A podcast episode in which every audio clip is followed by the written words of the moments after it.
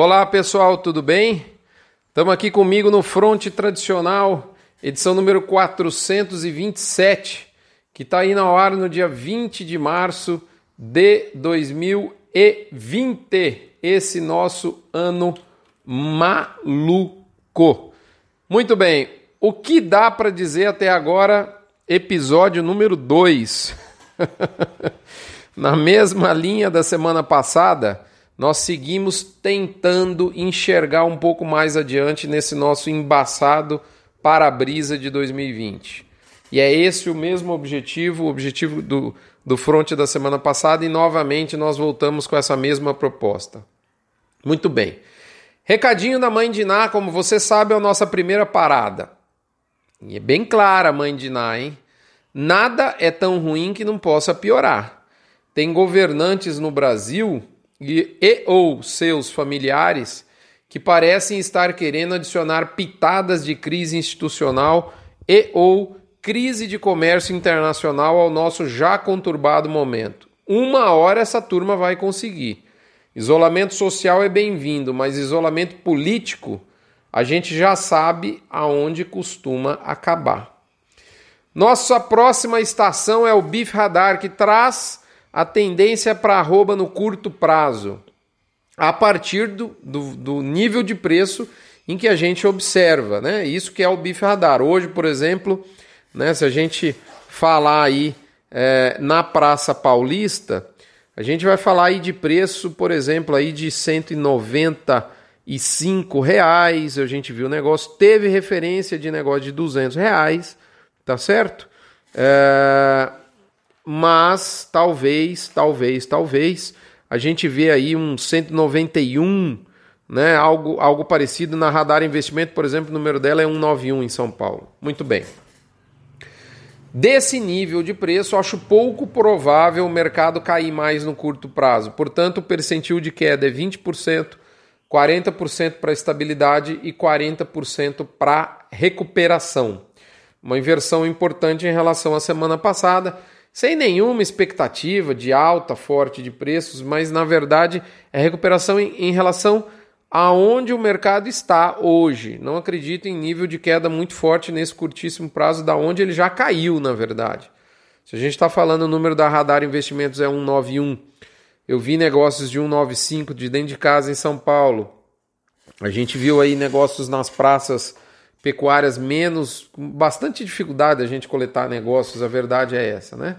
Mas a partir de níveis de preço aí de é, é, na, na base aí de 185, né? A gente a gente percebe que de fato ah, não não nos parece ser esse a continuidade do movimento. Tá mais para uma boiquetar nesse nesse momento dependendo da, da guerra de, de, de, de, de da briga de foice no escuro que nós vamos tratar agora no lado B do boi.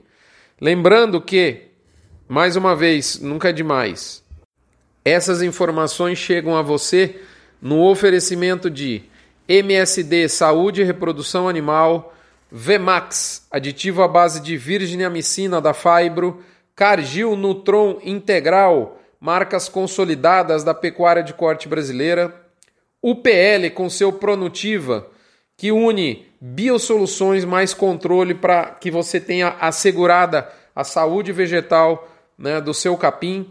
Cicobi Cred Goiás, a sua agência de cooperativismo financeiro, aqui situada em Goiânia. E por fim, Boitel da Agropecuária Grande Lago de Jussara, Goiás. Com esses oferecimentos, eu relembro que nós tratamos aqui do ponto de vista de negócios. A saúde, nossa saúde, sua, minha, da nossa família, dos nossos colaboradores, da família deles, está muito acima disso, mas não faz parte aqui do nosso escopo. Aqui nós estamos falando de preço de arroba.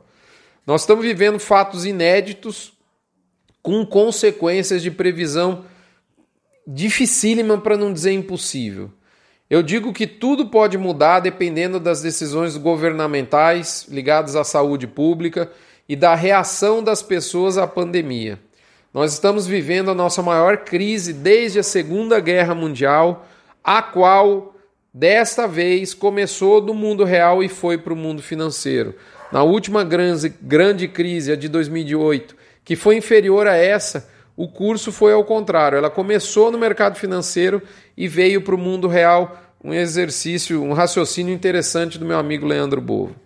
Sendo direto, já que aqui a gente está querendo falar de rumo do para-brisa, nunca é demais relembrar que preço é decorrente de oferta versus demanda, e no caso da pecuária, eles são muito mais demanda dependentes. Segundo Ivan Vedequim, os preços da pecuária são formados na fronteira do atacado com o varejo.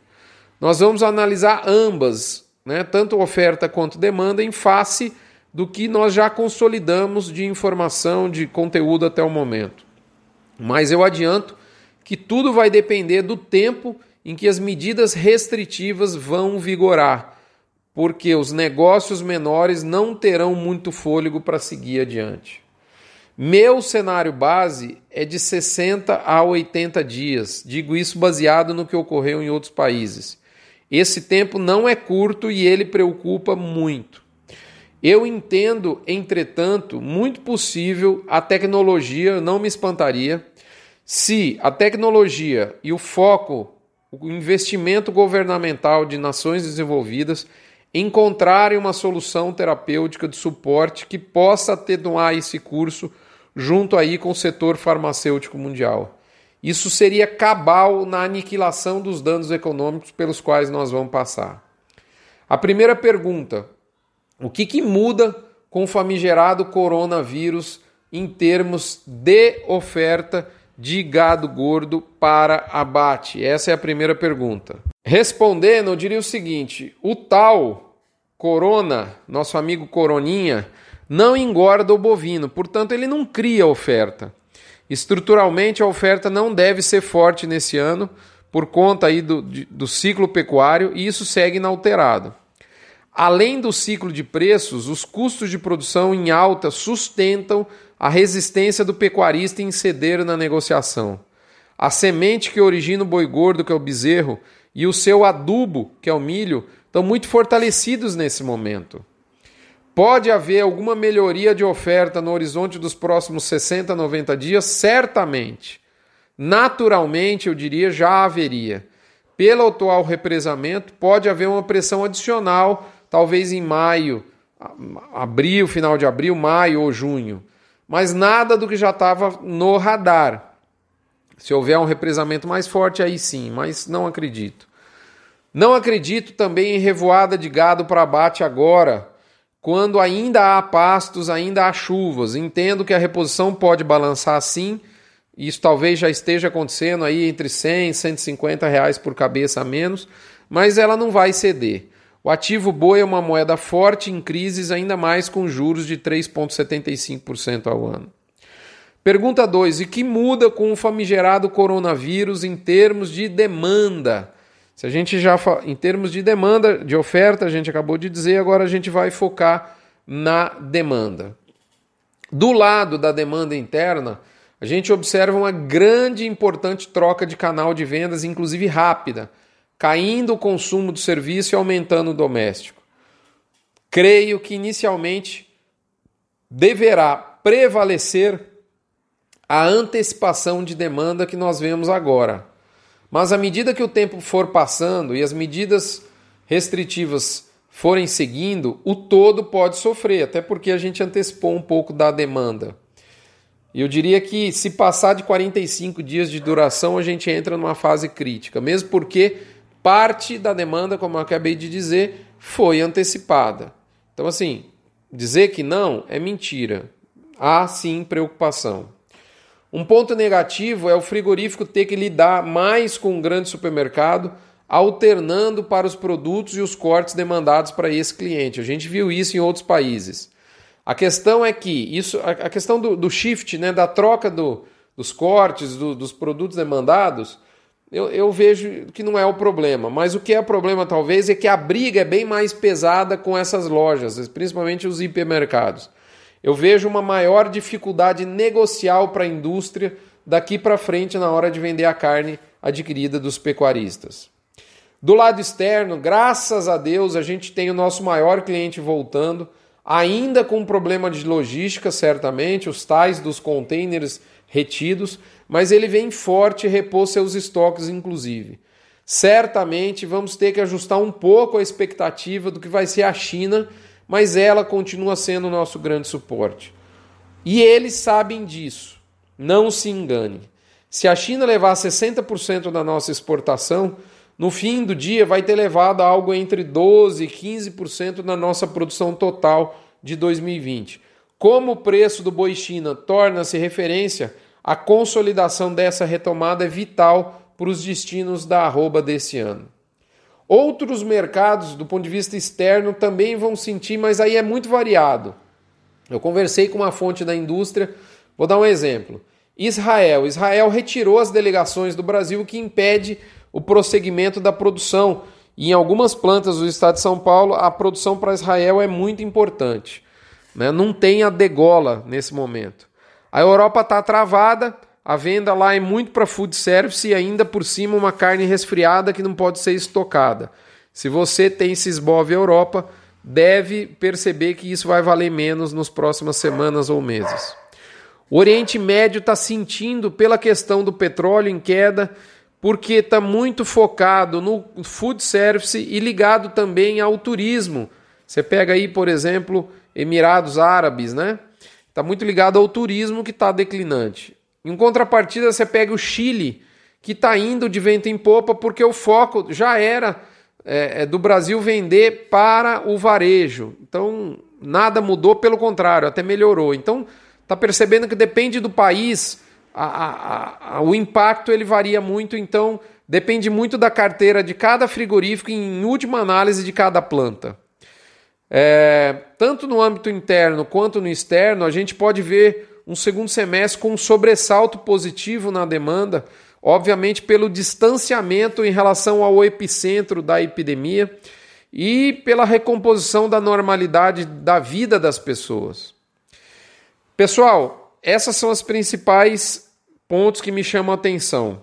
Eu não destaquei aqui dois pontos que eu não pondero como possíveis, que é a interrupção do trabalho dos portos, que seria uma, talvez o golpe de misericórdia na economia brasileira, eu duvido muito que isso vá acontecer.